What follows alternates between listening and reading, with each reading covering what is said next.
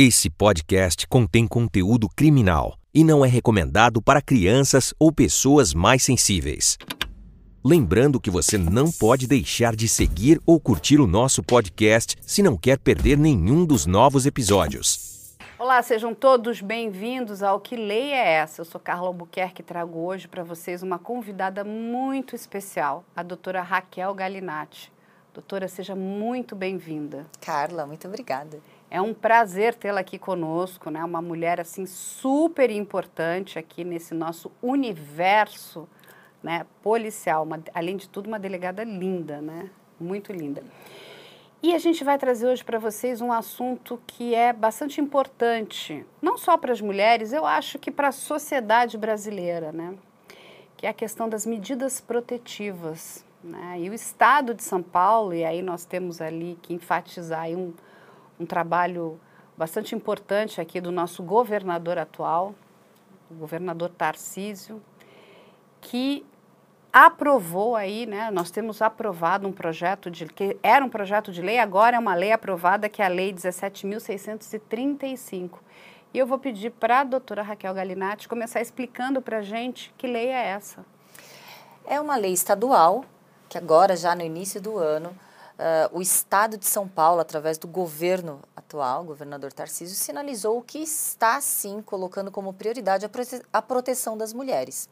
Então, essa lei nada mais é do que uma sinalização da obrigatoriedade de sermos solidários. Então, uma mulher em situação de risco, uma situação em que ela se sente eh, ameaçada, amedrontada, em estabelecimentos de entretenimento como bares e restaurantes, coloca-se a obrigatoriedade para que esses estabelecimentos acolham esta mulher.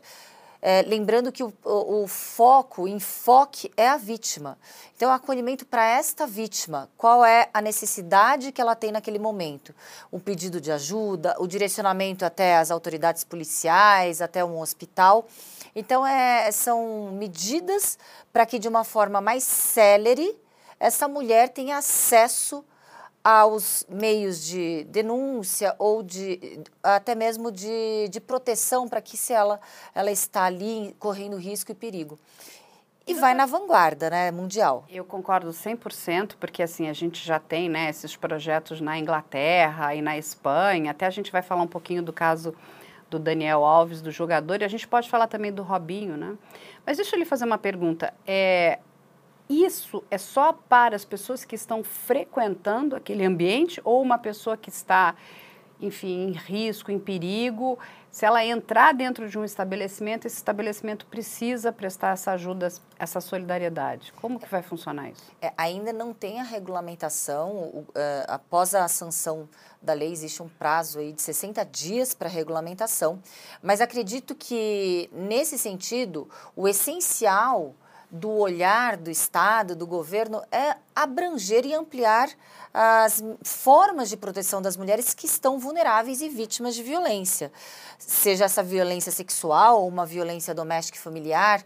Nesse sentido, é, o, o a lupa está para violências sexuais que ocorrem em estabelecimentos de entretenimento. Então, se a mulher ela pede uma ajuda, claro, uh, esse detalhe dela estar fora do estabelecimento ou dentro, o estabelecimento ele tem como obrigação solidária ajudar e prestar ajuda. Não, eu acho isso fantástico, né? Agora eu entendo também o que você explicou, né? Você tem aí 60 dias né, para implementar, inclusive para treinar, porque não adianta só falar, olha, nós vamos ajudar, mas precisa de treinamento. Porque a pessoa que está sofrendo uma violência, ela inclusive muitas vezes ela tem até dificuldade de explicar a violência que ela está sofrendo. Então, quando você tem esse olhar atento, as pessoas que estão ali, né, trabalhando naquele determinado estabelecimento, elas vão começar a prestar atenção, inclusive, nessa vulnerabilidade e poder ajudar. Então, independente da pessoa pedir ajuda, pelo que eu entendi, você me corrija se eu estiver errada, se uma pessoa que trabalha naquele estabelecimento entender que alguém está sofrendo algum tipo de violência, essa pessoa pode acionar a autoridade policial, pedir uma ajuda independente da pessoa chegar até, olha, me ajuda?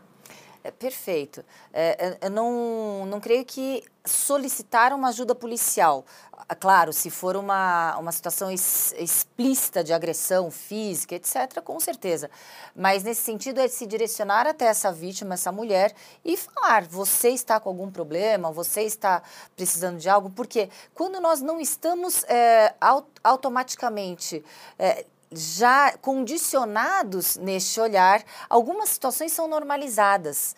Mas a partir do momento que temos leis, temos o enfoque para que violências existem e elas não podem ser romantizadas ou silenciadas sob, sob, uh, sob, sob uma roupagem de que é uma paquera, é um, é, estamos numa situação de lazer, de entretenimento, é, essas mulheres estarão mais protegidas. Então é perfeito isso. Quando as pessoas que estão nesse estabelecimento já automaticamente presenciam e percebem situações que não mais podem ser normalizadas, porque há uns anos atrás, quantas vezes vimos mulheres sendo puxadas pelo braço, com beijos roubados, abraços forçados e nada era falado. Ah, é, estão ali numa situação de paquera, de, de conhecer um, um, um, ao outro, então a gente não vai interferir porque eles sabem o que está acontecendo. Não.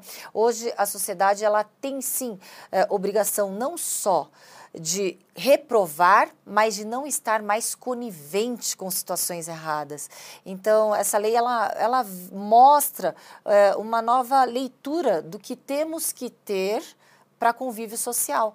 Uh, a gente está falando em bares e entretenimento, restaurantes, uh, discotecas, baladas, né? Mas é na nossa vida cotidiana a gente tem que já ter esse, esse olhar diferenciado. Você sabe, doutora, que uma vez eu estava, já tem alguns anos, né? Foi num restaurante. E eu presenciei uma agressão, né? Era um casal, aparentemente eles eram de fato casados, e esse homem começou a agredir a mulher. Mas agressões verbais assim um tanto quanto grosseiras e assim ele estava já partindo inclusive para quase né uma, uma, violência física. E a mesa estava muito próxima à minha e eu vi aquilo eu falei eu não vou me calar né? Eu falei olha você não pode tratar a, essa mulher dessa forma. Para meu espanto o garçom do estabelecimento veio dizer olha você não pode se envolver com essa outra mesa. Eu falei, como não? Entende? Isso está errado. Ele está aqui gritando com essa mulher, a mulher nitidamente estava bastante apavorada. Aí ela só falava assim: não, não, tá tudo bem, tá tudo bem. Ela precisava de ajuda e ao invés de receber ajuda, o que, que acontecia? O restaurante falou: olha, não se meta, essa aqui não é sua mesa. Olha que absurdo. Carla, você está tocando numa, num ponto muito, muito interessante, que é o que nós estamos acostumados a vivenciar quando a gente fala em, em interrelação homens, mulheres, sociedade. Por exemplo, os bares e restaurantes, eles colocam sim como forma de marketing mulheres com entradas uh, gratuitas, mulheres com drinks gratuitos, como se fosse uma isca, um chamariz para o público masculino. Ah, aquela, aquela, aquele local é um local bacana, badalado, os ingressos são caros, as entradas, as entradas são caras e tem um, um significativo número de mulheres que frequentam este lugar. Mas não necessariamente essas mulheres pagam uh, os ingressos, elas ganham os ingressos para florir, no caso, enfeitar e, e servir como atrativo. E quando você coloca no subconsciente já uma situação social em que é normal, aliás, as mulheres até exigem, eu sou mulher, eu quero entrar, eu, não quero pagar, eu não quero pagar o mesmo que o homem. E aí, qual é a situação de igualdade desta mulher quando ela entra num contexto de paquera? No inconsciente deste homem que pagou a mais, ele acha que está embutido também pagar pela paquera pagar pelo cortejo. Ele já pagou, as mulheres não estão pagando naquele ambiente. E a gente está falando em ambientes que nós frequentamos para entretenimento, para discotecas, bares, inúmeras vezes. As entradas dos homens aqui são significativamente mais caras do que entradas de mulheres. Há, inclusive, as ações de bebidas, e as mulheres já, uh, já estão numa desvantagem também cognitiva. Então, quando você fala isso, eu vejo a gravidade porque o estabelecimento, claro que ele não vai responder por crimes. Uh, crimes a gente sabe que uma, que uma pessoa jurídica ela res, responde por crime somente se for um crime ambiental, né? As, as exceções das exceções. Mas nada exime da responsabilização indenizatória danos morais, danos materiais, se houver, e pela omissão. Então, a gente vê, inclusive, nessa nova lei estadual, é, algumas obrigatoriedades de sanções previstas no Código de Defesa do Consumidor pela insuficiência da relação consumidor-estabelecimento. Então, a gente tem que também fazer uma reconstrução social dos nossos espaços e como estamos inseridas, aí eu me incluo como mulher, nos espaços. Não, eu concordo 100%, né? Nesse caso, até, só para finalizar, depois eu fiquei sabendo que a angústia do garçom era porque aquele era um cliente que né, frequentava, então posso perder o meu cliente, né? É, de novo, é, talvez nem seja culpa do garçom, ele tenha recebido ali alguma orientação, mas de novo é uma questão um tanto quanto gananciosa, né? É, você só está pensando na questão comercial, né? Na questão financeira e nitidamente ali existiu uma vítima.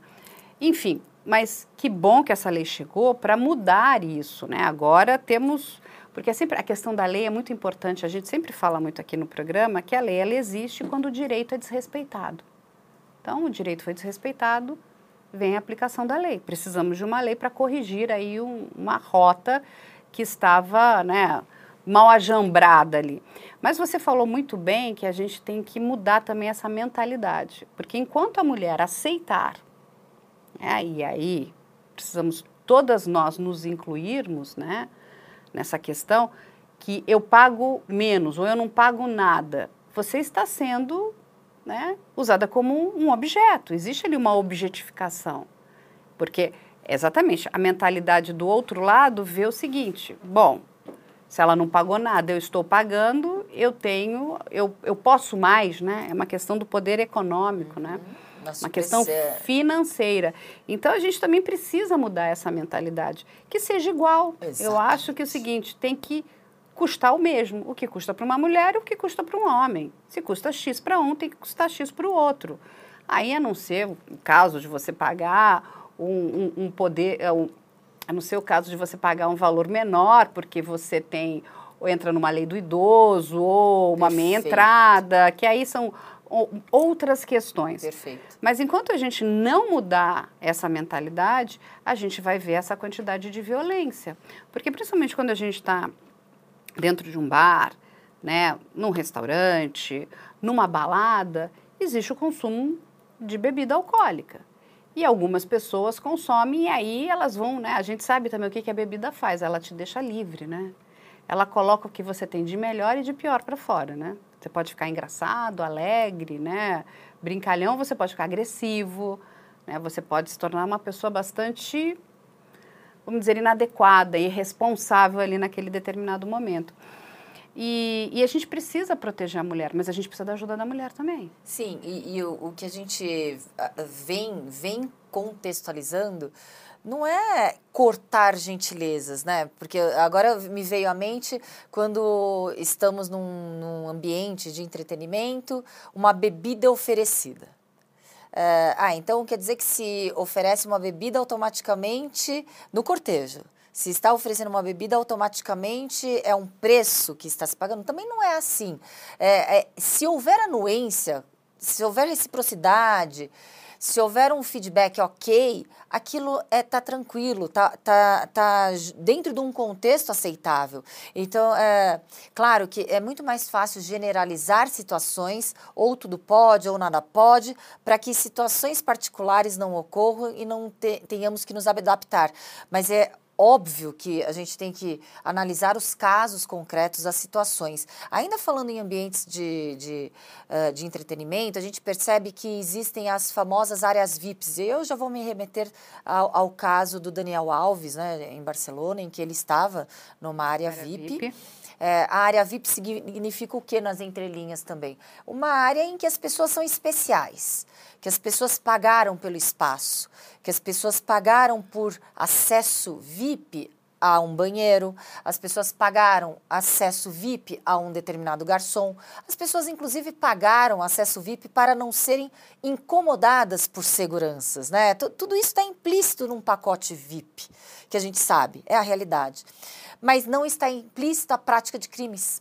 E aí que o, o, que os estabelecimentos podem confundir de forma equivocada, por isso é extremamente importante que tenhamos leis, é que o estabelecimento é responsável por tudo que acontece dentro do seu próprio estabelecimento.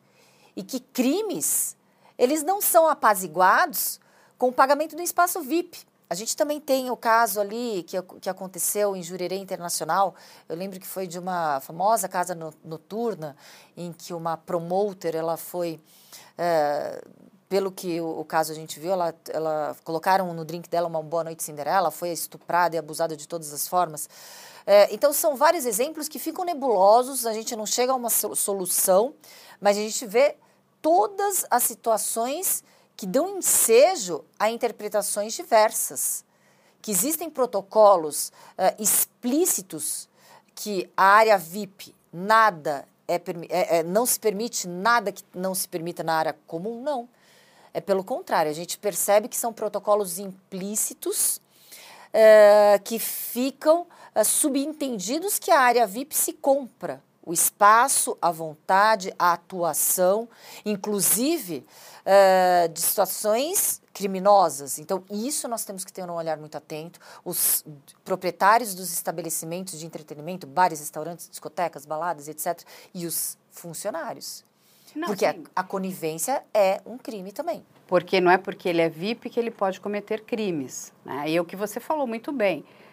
Não, não, se trata aqui que agora você não pode mais fazer né, um agrado ou uma gentileza, mas tem que valer para os dois lados. Você pode né, oferecer um drink gratuito para uma cliente, né, uma mulher, mas você também pode oferecer para um homem. Eu acho que precisa, né, a gente precisa estabelecer essa questão né, do que, que é social, né, do que, que é permitido e não da objetificação, porque todo momento que a gente via no passado era isso. A mulher era um objeto, era uma isca. Ela atraía né, os clientes com muito dinheiro, então eles colocavam mulheres bonitas e vendiam aquelas mesas caríssimas, né? Porque tem, é, enfim, aqui em São Paulo tem vários lugares, várias baladas uhum. que você precisa comprar uma mesa. Sim. Só que a mulher ela entrava de forma gratuita. Então Detalhe. ela era uma isca para trazer dinheiro. Então assim, você tem inclusive o próprio estabelecimento comercial usando essa mulher também. Isso que eu ia falar. Quantas vezes, num pretérito não muito longe, é, já presenciei em baladas uh, mulheres sendo convidadas pelos próprios funcionários e organizadores ali do evento, das festas, a, de forma gentil, ir para áreas VIPs. Uhum. Em que os clientes compraram aquela área VIP. Aquela área VIP não é do estabelecimento, no caso, foi locado aquele espaço VIP para outros clientes. Mas, de repente, uh, a própria, o próprio estabelecimento anuindo ali e convidando clientes que estão na área comum, mulheres, a ingressarem na área reservada, especial. Então, é, é uma situação em que eu não estou aqui afirmando que as pessoas elas não podem, de repente, frequentar áreas VIPs ou serem convidadas, mas é, as regras têm que estar mais claras. As regras, porque se as pessoas elas não conseguem, através do, do, do convívio social, não conseguem saber os seus lugares, quais limites não podem ser ultrapassados, então temos que desenhar a, o, o, exemplo, a consequência são leis, são cartilhas, são, são situações em que as pessoas estão ali já uh, uh, educando, orientando o que pode e o que não pode. Algo que deveriam de, uh, aprender no, nos berços familiares, né? Então a gente vê que é toda uma cultura já que se normaliza essa situação de disparidade não, entre sabe homens e mulheres. Uma coisa aqui, doutora Raquel, que eu sempre me pergunto, quando a gente vê um homem que tem essa característica, né, um homem abusador, que ele, ele entende que ele pode fazer o que ele bem entender com uma mulher. Esse homem teve mãe, né? Eu sempre pergunto como foi a criação? Como é que estamos criando os nossos filhos, né? Porque existe um papel fundamental, né, de você criar bons homens, né? Que eles entendam, não, você precisa respeitar uma mulher. Se ela está dizendo que não é não, não é não. Se ela não quer, não avance. Até porque precisamos viver né, de forma minimamente civilizada. Então, eu, eu sempre me pergunto, a gente tem que dar muitos passos para trás, porque não adianta só colocar uma lei. Esses homens que são abusadores, eles foram criados. Como é que eles foram criados, né? Eu acho que a gente precisa parar como sociedade e repensar o que nós estamos fazendo. Né? Qual, é, qual é o tipo de informação? Porque eu já vi, e é, e é muito triste, né? Tem famílias que acham que é bonito, né? Ah, é, ó, meu filho, né? Tipo, é um garanhão, pega um monte de mulher. Mas a mulher, se ela tiver um monte de namorados, aí ela já é mal vista.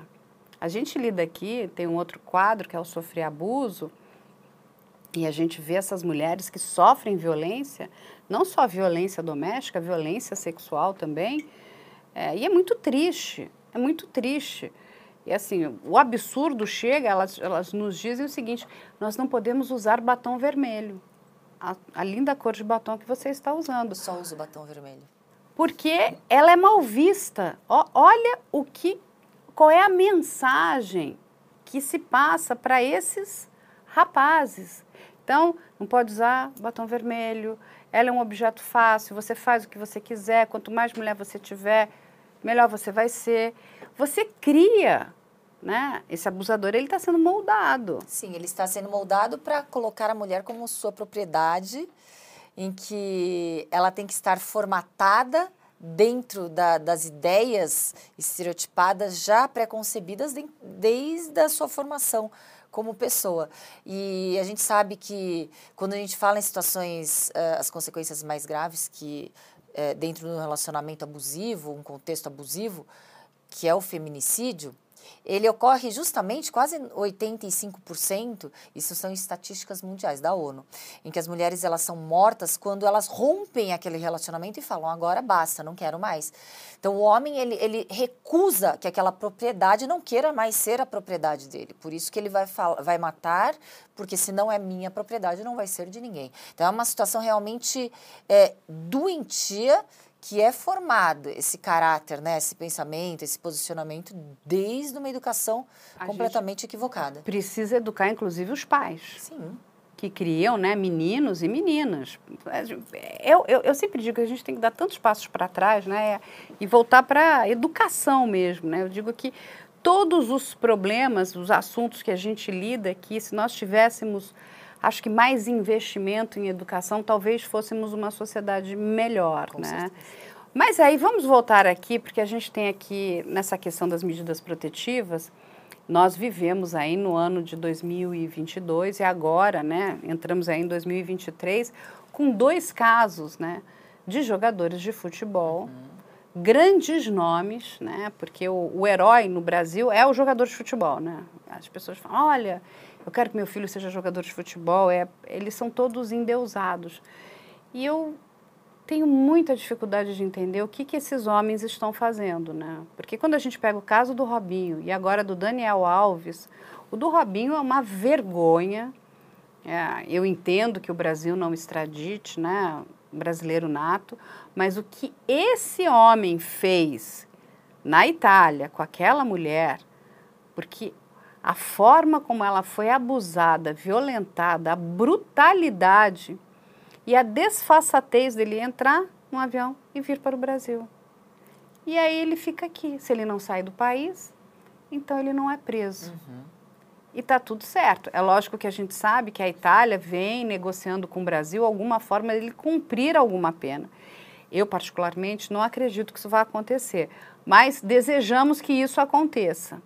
Mas Até não... porque se um tratado de extradição, um acordo bilateral for uh, convencionado, uh, vai ser dos fatos uh, futuros. os pretéritos, a gente tem até a nossa legislação que não abrange né, qualquer implementação de fatos pretéritos ocorridos. Não, mas que ele consiga que pelo menos, né, ele cumpra a pena, que né, ele foi condenado na Itália, que ele cumpra aqui no Brasil. Não sei se isso vai ser possível ou não. Tem Eu vários juristas que estão aí debruçados nesse caso, porque esse caso ficou é uma mácula muito grande. A gente sabe que não é o único, tem anteriores, mas aí chegou um posterior que é Daniel Alves. E ali, e ali foi uma série de fatores uh, que ensejaram uh, a rápida prisão preventiva decretada para que ele não conseguisse sair e escapar ali de uma responsabilização penal. O protocolo no Calen, é, o protocolo ali em Barcelona utilizado, é justamente é o que você já falou. É, o, o, olhar atento dos funcionários do local, do estabelecimento, já presenciando é, uma, uma mulher precisando de ajuda, a orientação, com certeza, é, o fato dela também ter o material genético que é, é, é, é, necessário que a mulher seja orientada, assim que abusada, agredida sexualmente, ela não tem que tomar, tomar banho, ela tem que se dirigir diretamente à polícia, ao IML, para que o, aqueles vestígios de material genéticos estejam ali. E aí, claro, a identificação do autor do crime, todas as provas testemunhais, o circuito interno, tudo aquilo corroborou e deu uma robustez para que a prisão preventiva dele fosse muito mais viável e rápida. Agora, a estratégia utilizada, que a imprensa falou muito que foi uma armadilha, mas a estratégia utilizada pela polícia espanhola também foi excelente. Foram informações ali vazadas de que, de repente, ele teria ficado 5 segundos, 10 segundos somente no banheiro. E ele recebendo essas informações, a polícia já, de, já, já estava em mãos com todo o conjunto probatório apto para a prisão é, para a decretação da prisão preventiva. Aliás, já estavam em andamento aquele mandado de prisão, mas ele caiu nessa, nessa, nessa isca que foi disseminada pelas redes sociais de que não tinham muitas provas concretas contra ele. Fez com que ele retornasse e ali ele não pudesse sair. Agora, se ele tivesse saído do país, aconteceria a mesma situação que aconteceu com o Robinho. A impunidade estaria aí latente, claro. Não, e, e, é muito interessante no caso do Daniel Alves, porque a, eu também concordo com você, a polícia espanhola, né, a polícia catalã, foi muito ágil, foi, foi muito certeira. Né? As, estratégias pe as pessoas daquela boate Sutton é, automaticamente né, chamaram, pediram apoio policial. A moça foi levada para um hospital especializado exatamente para constatar ali a violência. Uhum. Foi recolhido, né? Material biológico, os achados né, intravaginais na moça, uma moça tão jovem de 23 anos, mas o melhor foi o que aquilo que foi achado dentro do banheiro da boate, porque eu tive acesso às informações do que foi testado. Inclusive a cueca do Daniel Alves faz parte do conjunto de provas. Não é que ele cedeu a cueca, ele deixou a cueca no chão. Então, assim, é, você entende? É, é, é, é, de uma, eu não sei, é de uma desfaçatez, é de uma, de uma impunidade. Ele ainda tirou a cueca, largou a cueca no chão, porque eles recolheram né, vestígios e um, um dos achados foi essa cueca que foi para análise, que foi compatível com o DNA dele, tinha sêmen na cueca, ou seja, eles tinham tudo na mão. Quando ele vai né, prestar um depoimento para essa juíza, que é o equivalente ao, ao, juiz de garantias que nós vamos ter aqui no Brasil também, é, ele conta várias versões. Sim. Entende? Ele se enrola. E naquele momento, também muito inteligente, né, da, da própria parte investigativa, que diz: não, pode vir, a gente só quer recolher o seu depoimento. E ele vai até sem advogado. Gente, se você é chamado né, por uma autoridade policial ou alguma autoridade da justiça, você deve comparecer, inclusive, com seu advogado para entender o que está acontecendo. Principalmente ele sabendo o que ele fez, porque ele sabe o que ele fez. É, ele tenta esconder. E aí ele conta várias versões para a juíza, e a juíza vai falando: olha, mas a gente tem isso aqui. Você tem certeza que essa é a sua versão? E ele conta três versões no mesmo dia para aquela juíza. E a juíza fala: não, agora não, você vai ficar preso. E, e, a, e as versões uh, da vítima, elas não mudaram. De forma alguma. E o que chama atenção também, a vítima ela quer a punição, ela não quer indenização. Sim. Então, tudo isso, claro, faz parte de um contexto para você remontar uh, os fatos, a verdade possível daqueles fatos que, que aconteceram, dos crimes. E é uma situação em que ali a, o estabelecimento comercial colaborou e muito para que houve uma, houvesse uma agilidade desta forma e uma resposta do sistema de justiça criminal ali de, da Espanha para aquela vítima, para a sociedade. Foram, eles estão de parabéns, inclusive porque tudo muito próximo do caso Robinho, que é uma vergonha internacional, né? Aí você pega esse cidadão. E ele conta cada hora uma versão. Agora já voltou atrás e diz que ele é que sofreu violência. Coitado, você morre de dó dele, né? Foi sofreu violência. Ele não consegue nem explicar como é que ele sofreu violência. É, eu, eu, queria saber como é que um homem que sofre violência consegue manter uma conjunção carnal e, e conseguir ali, né? Acho que realmente. Mas, enfim, voltando a, a, situações de bares e restaurantes e baladas, tem uma situação muito interessante também na Inglaterra. Eles criaram um protocolo, a Associação de Bares e Restaurantes, que é o protocolo Ask for Angela. E é proposital o Ângela. O Ângela é o angel, né? O anjo, anjo da guarda. E esse protocolo faz com que uma mulher, eles até colocam cartazes nos banheiros femininos e, e colocam, você, você veio para o encontro, o encontro do seu Tinder não está de acordo com o que você esperava que fosse. Você está se sentindo ameaçada, amedrontada? Peça ajuda a Ângela. E, e, são códigos, porque é, essa vítima ela chega em qualquer funcionário e fala: Eu quero falar com a Ângela. É, se você criasse, por exemplo, olha, eu quero fazer uma reclamação, são várias reclamações em que as pessoas podem ter dentro de um estabelecimento. É, quando você já utiliza o Ask for Angela, o, o, código ali, automaticamente você já sabe que é uma reclamação uh, de uma possível vítima de crime sexual, seja uma importunação sexual, um estupro. E aí as variações são interessantes também. É, quando ela pede um, quando a vítima pode pedir um shot angel uh, with rocks, double rocks ou Shot Angel Fire. Uh, o Rocks, a pedrinha de gelo, é porque ele quer, ela quer um carro imediatamente para a polícia. O Fire é porque ele tem que ser preso. Então, são algumas variações que o Brasil pode, aqui o Estado de São Paulo, ela, ele pode se inspirar para a criação de protocolos, cartilhas, para que essa agilidade aí e essa linguagem, porque a comunicação, ela também viabiliza a, a atitude certeira, né? Sim, então, total. algumas situações em que a gente, adaptando para a nossa realidade aqui do Brasil, a gente possa auxiliar. E a gente espera que outros estados adotem também essa mesma prática, porque isso é muito saudável. A gente precisa coibir. Agora, de novo, eu quero parabenizar aí o nosso novo governador e eu sei que você também trabalhou bastante com ele não é isso? Nesse, Fiz nesse parte projeto. Da equipe de transição. Da equipe de transição. É. Então, ele está de fato preocupado Sim. com essa situação. Sim, é, a, a, atenção da vulnerabilidade da mulher que é vítima de violência, não só da mulher, mas dos vulneráveis, das vítimas de violência, de crimes, é uma atenção especial, é prioridade no governo Tarcísio. Ele colocou como prioridade esse olhar, porque há muito tempo a vítima ela fica relegada a quinto plano, quando a gente vê um sistema de justiça criminal dando amplas garantias àqueles que praticam crimes. As vítimas elas são esquecidas, elas são relegadas sim. E quando a gente vê esse olhar, essa atenção, uma construção ali de uma, um aparato legal para que aquelas mulheres possam uh, se socorrer aos poderes públicos, mas também de forma efetiva, através de políticas públicas.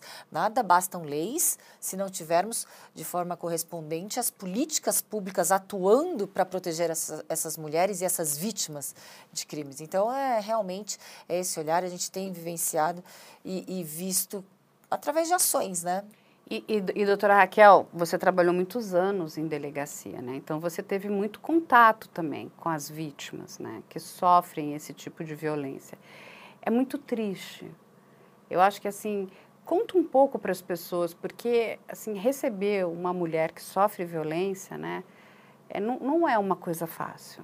Não. O acolhimento é muito complexo também. É, porque eu afirmo que a vítima mais difícil ser resgatada é a vítima de um em que ela está em um contexto doméstico e familiar, porque automaticamente sentimentos são confundidos ali. É, aquela mulher ela nutre um amor pelo seu próprio algoz, uma confiança pelo seu próprio algoz e automaticamente ela, ela fica desestruturada a cada ataque, a cada agressão, seja ela moral, verbal, psicológica e as físicas elas são até amortecidas porque ela já está ali sofrendo diversas agressões é, que já minam completamente a sua autoestima e o seu conhecimento como pessoa, né? o seu discernimento do que ela é, qual é a sua. Uh, qual é o seu valor como pessoa. Então, ela é despida de sua valoração, é, de, da sua vontade e fica codependente. É como se fosse uma correlação também àquela dependência é, química aos usuários de drogas. Eles sabem que aquela droga um dia vai matá-lo mas permanece naquela situação. Igual essa mulher, ela sabe que um dia ela vai ser morta e fatalmente vai ser sim, se ela não romper o ciclo abusivo de violência. Todo relacionamento abusivo ele se inicia como um conto de fadas. Afinal, é o agressor ele não chega ali conquistando aquela mulher, esbofeteando essa mulher. Ele chega ali como um príncipe encantado, protetor, o homem dos sonhos de qualquer mãe, de qualquer sogra, né, no caso, para que aquela filha esteja junto com esse cara encantado. E também a gente tem outros sinais, né? A rapidez, a agilidade, a oscilação de, de humores e sentimentos. Uma hora esse cara ama, outra hora esse cara odeia, uma hora ele. Algumas táticas estratégicas, estratégias para minar a autoestima dessa mulher. É, um excesso de atenção, um abandono completo. Então, quando essa mulher ela se dirige até uma delegacia de, de, de polícia, ela não foi agredida pela primeira vez. Isso também são estatísticas mundiais, infeliz, infelizmente é uma realidade é, vivenciada por vítimas de crimes sexuais e violência doméstica, por vítimas de violência doméstica e familiar, não de crimes sexuais. E a Eli, ela já tinha uh, sofrido uma série de agressões e quando ela se dirige, ela se dirige muito culpada na delegacia, Olha. muito envergonhada. Ela tem um, uma, uma carga emocional muito grande. Ela chora, ela não tem coragem de falar e quando ela fala, ela se sente culpada de repente de estar incriminando alguém que é o pai dos filhos dela, o que ela ama. Então, por diversas vezes, é, fiança foi arbitrada por mim uh, ah, para flagrante de, de violência doméstica e familiar. Quem pagou a fiança foi a própria vítima. Até, até o momento em que eu falei, é, chega, é. a gente não arbitra mais a fiança aqui. É, são situações em que é, você percebe a mulher ali dilacerada, muitas vezes com o seu rosto completamente desfigurado, mas nada deve ser comparada ao que essa mulher deve estar internamente sentindo. E deixa eu lhe fazer uma pergunta aqui no estado de São Paulo, né? A gente sabe que em alguns casos existe a possibilidade de você fazer um boletim de ocorrência eletrônico. É, eu entrevistei muitas mulheres e elas exatamente relatam essa questão da dificuldade de ir até uma delegacia e recontar o que elas passaram, o que elas viveram. Existe a possibilidade do boletim de ocorrência eletrônico para casos de violência doméstica? Sim, desde 2020, foi em abril, março de 2020, no início da pandemia, ah, a Polícia Civil do Estado de São Paulo foi pioneira ah, na possibilidade, na abertura de, de denúncias ah, através da internet, por meios eletrônicos, por boletins de ocorrência eletrônicos.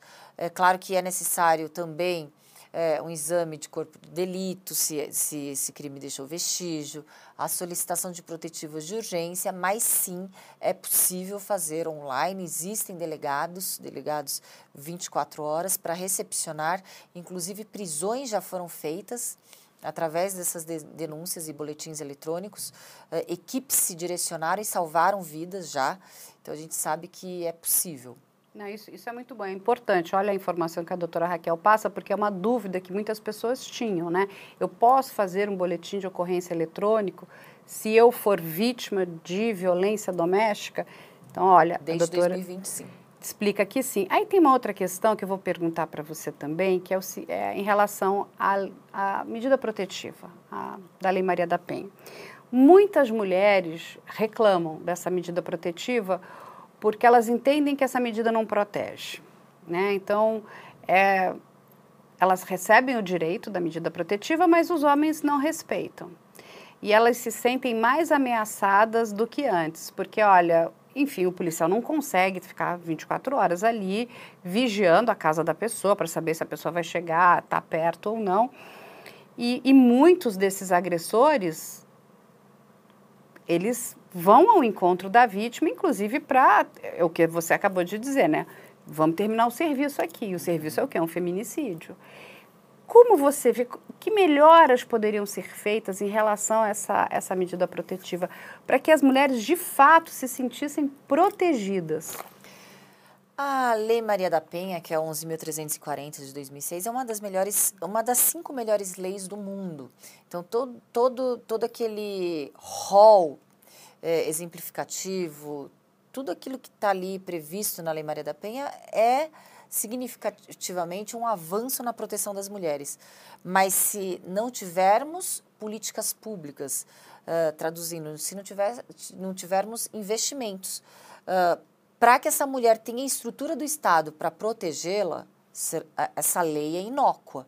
Então, quando a gente vê que as protetivas elas são eficientes, elas estão ali uh, decretando algumas medidas de forma eficaz, afastamento do agressor do lar, manter um certo tipo de distância, recolhimento de alguns direitos, inclusive uh, desse homem, se por exemplo ele porta porte, ele, ele use uma arma, ele perde o, o, porte de arma, etc. Mas são várias medidas ali, de, de, dependendo do caso concreto.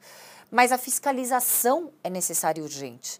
E a fiscalização requer investimento, requer uh, o Estado bancando esse investimento. E é isso que a gente precisa. A gente precisa todos os tipos de, de forma de proteção para essa mulher, sejam tecnológicas, através de botão do pânico ou qualquer tornozeleira eletrônica, toda essa forma aí é, de proteção e de vigilância daquele agressor.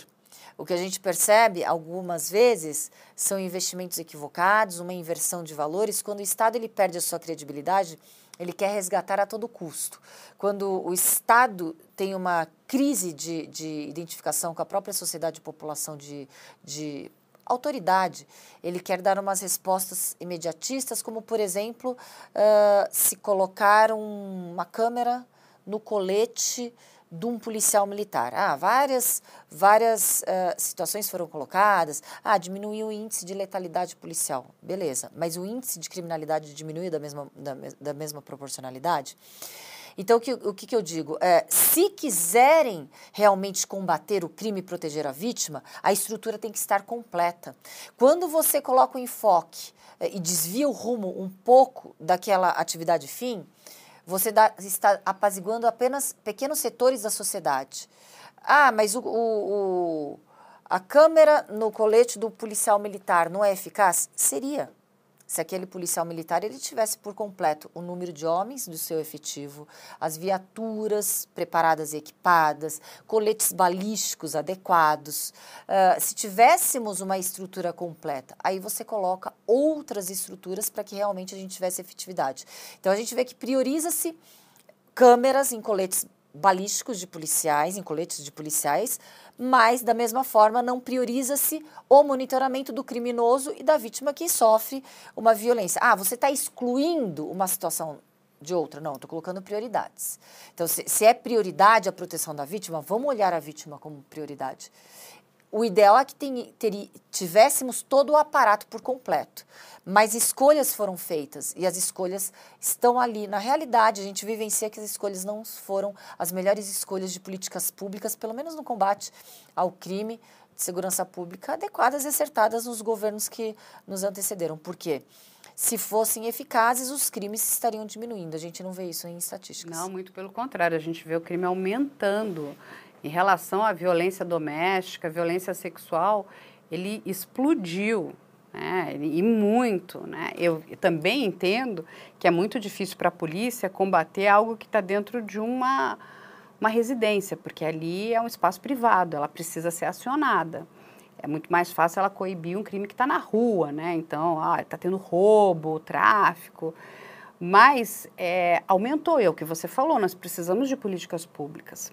Mas tem um outro dado aqui também, doutora, assim, que eu conversei com várias delegadas, né, principalmente das DDMs, que são as delegacias da mulher, que tem também um perfil de, infelizmente, né, a gente tem a vítima, a, a, vítima que é real, essa que sofre, que sofre violência e que na grande maioria das vezes não acaba procurando ajuda porque tem medo, tem medo do agressor, tem medo do que possa acontecer, porque ela não consegue ter independência financeira. Então, o que que eu, né? Eu tô aqui, se eu sair, se ele me deixar, eu não tenho nem como sobreviver. São vários os problemas que aquela vítima sofre.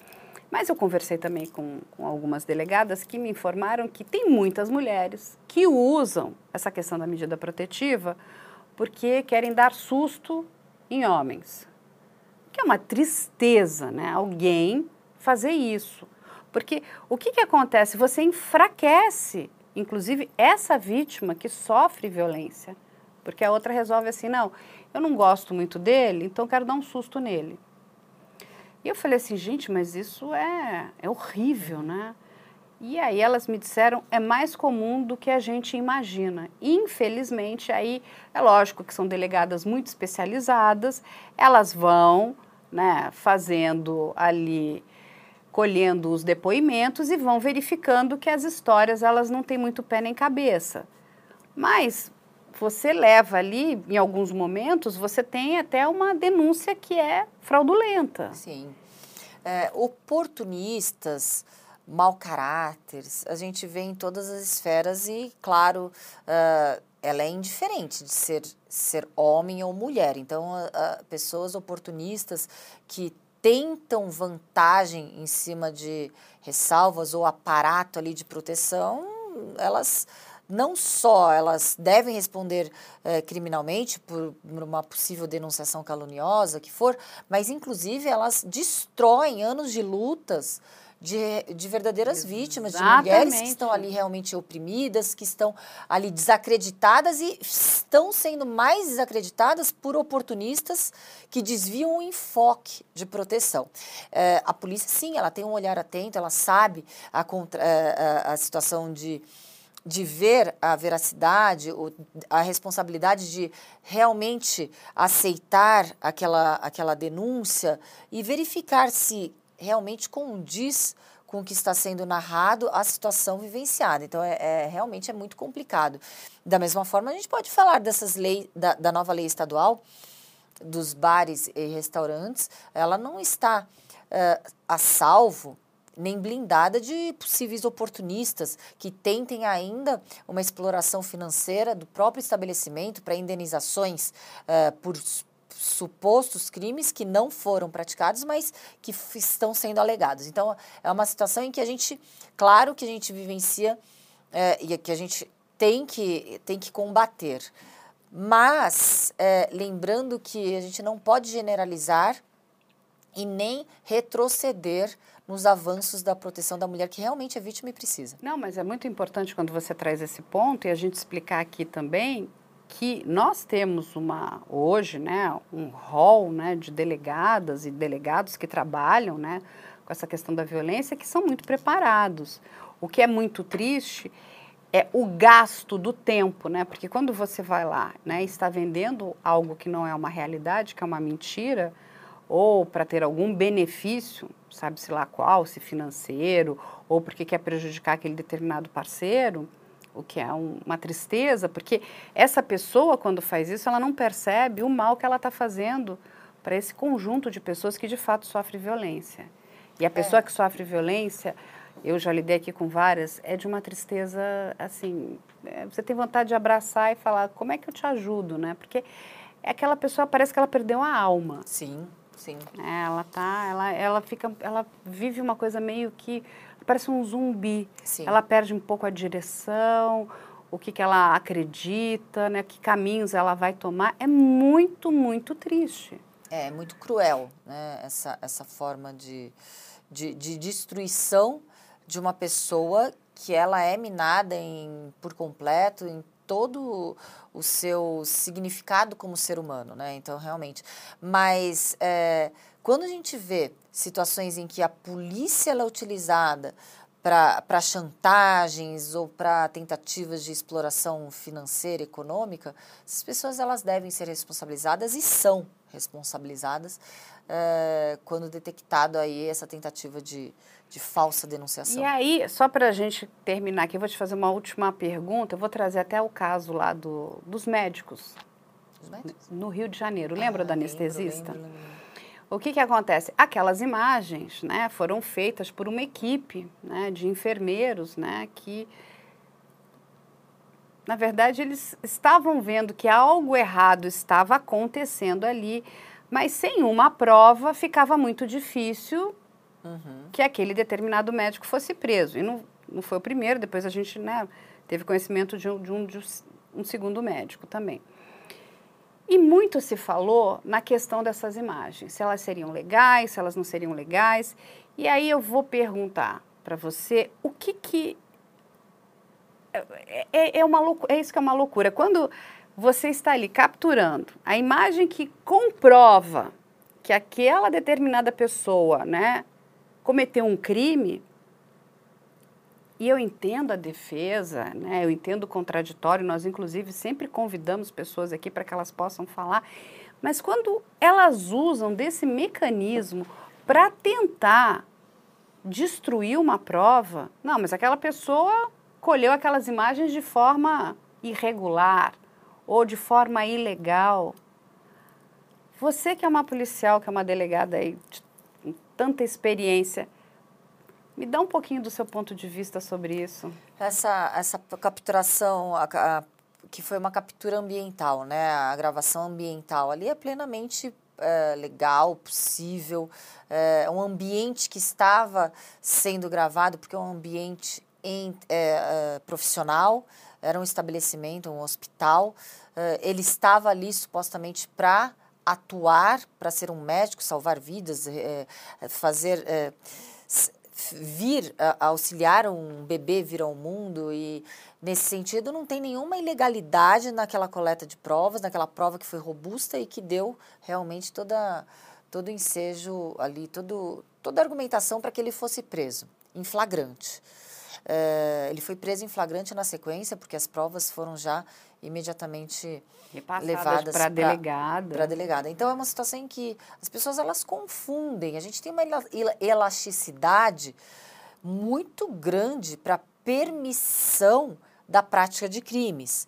Então, tudo se alega a, a violação de direitos constitucionais e garantias constitucionais. Mas esses direitos e garantias constitucionais, elas devem ser realmente daqueles que estão ali precisando de uma proteção. Agora, quem por livre e espontânea vontade pratica crime, viola, é, mesmo que se ele quisesse alegar, nenhuma garantia constitucional ali foi violada, tá? Mas eu, eu falo mais. Eu, eu vejo que é necessário uma nova leitura dos legisladores.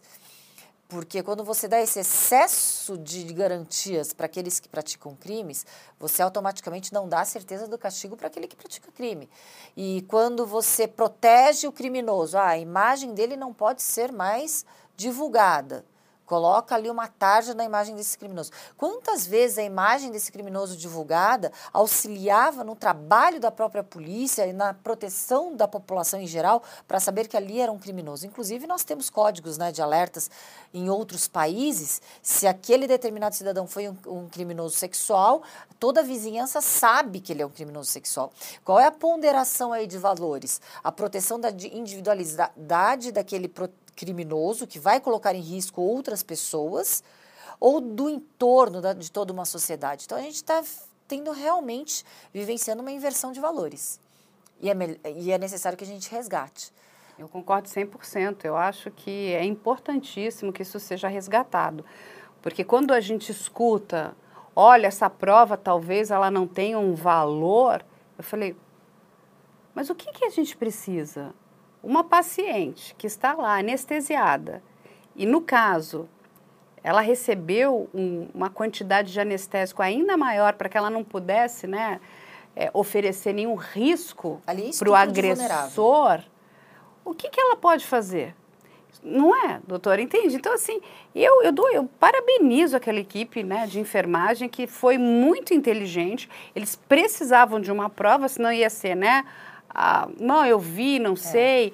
E ela falou, não, mas eu não fiz. Aí a paciente que não consegue se lembrar de nada porque estava né, com uma anestesia, inclusive numa quantidade muito superior do que deveria ter e, tomado. E essa situação de hierarquia também, eram enfermeiros, ele, no caso, ele era um médico, uma hierarquia no trabalho, essa situação toda que, não, que isso, coloca com inibidores, né? Não, pra, isso é uma outra questão que isso precisa ser combatido. E aí depois a gente acaba descobrindo que isso é mais recorrente do que a gente imagina. Gente, nós estamos, né, num hospital, né, e recebemos informação que tem gente que está em coma e aparece grávida, falei, mas que, que perversão é essa, né? Então, eu acho que não é só, inclusive, nos bares, restaurantes e baladas, né? Que a gente vai precisar de medida protetiva nos hospitais também, né? A gente precisa treinar, né? É o seguinte, esses funcionários, inclusive esses estão de parabéns, que foram muito ágeis, né? E a gente espera, né, que esse médico tenha aí uma condenação exemplar, mas Sim, exemplar, porque ele roubou ali daquelas mulheres aquele momento mágico, né? Que é o momento que está trazendo, né? Aquele, uma das maiores alegrias da vida delas, né? Que é o seu filho. E aí, de repente, ela está né, se vendo ali, não podendo amamentar, tendo que né, tomar ali o PrEP, né? Para não pegar uma doença. É, olha que situação. É, é, enfim, eu, eu não sei o que Aonde nós vamos chegar, doutora Raquel Galinatti? É uma situação de impotência, né? uma situação de injustiça, porque a gente sabe que nada vai retomar aquele momento vivenciado ou resgatar a dignidade daquele momento. É um momento que, que mancha para aquela própria mulher, para o pai da criança também, é para toda aquela família. É uma estrutura assim que, que realmente é, é a hediondez é pouca para esses atos, né? É, não, a, a, gente, classificação. A gente trata aqui de casos assim, quando a gente fala, não, essa aqui acho que é o pior de todo. Não, consegue chegar um que é pior ainda, né? É, é absurdo, né? O ser humano ele vai ficando criativo, né? Principalmente o criminoso. E vai ficar aqui também as nossas redes sociais e o nosso e-mail que vocês conhecem, que é op.medialento.com.br. A produção aí está sempre de portas abertas para tirar dúvidas, receber sugestões. E a gente espera vocês na próxima semana. Se quiser conferir o especial que fizemos sobre o caso ou assistir essa entrevista na íntegra, é só acessar o nosso canal do YouTube. O endereço é youtube.com/op Operação Policial. youtube.com/op Operação Policial. Tudo junto. E agora você também pode dar estrelas para o podcast se estiver ouvindo nosso conteúdo pelo Spotify. Se você achar que a gente vale 5 estrelas, pontue a gente, por favor, é importante. Esse podcast é produzido pela Media Land.